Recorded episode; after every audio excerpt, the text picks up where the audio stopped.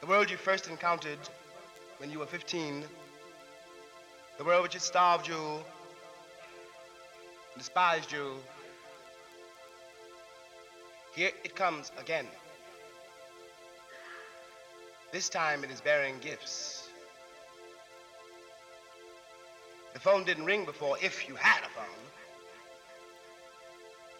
Now it never stops ringing. When people saying, what do you do? They say, won't you do this?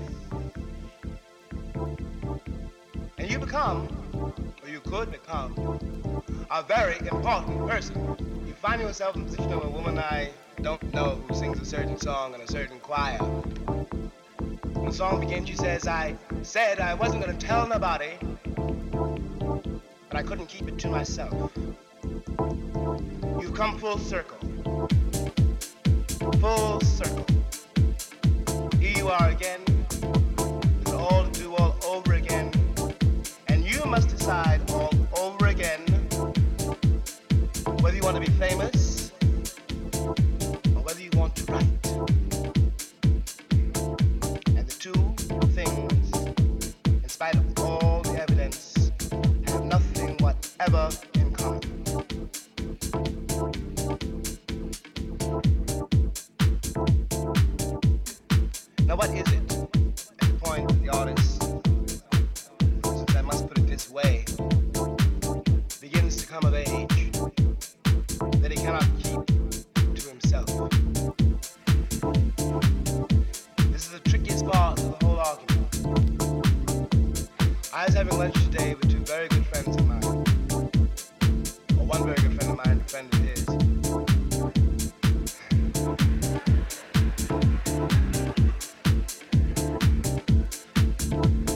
both artists.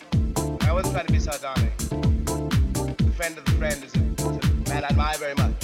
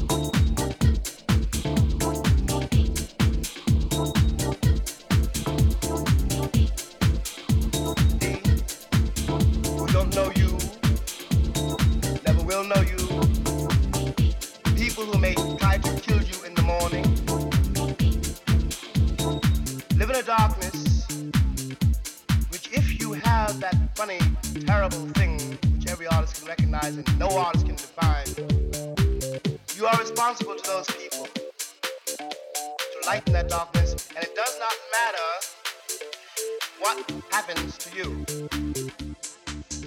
Are being used in the way a crab is useful.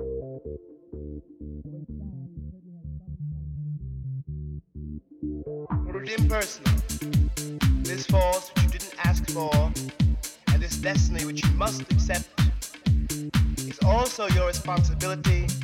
And if you survive it, if you don't cheat, if you don't lie, it is not only you know, your glory, your achievement. It is almost our only hope.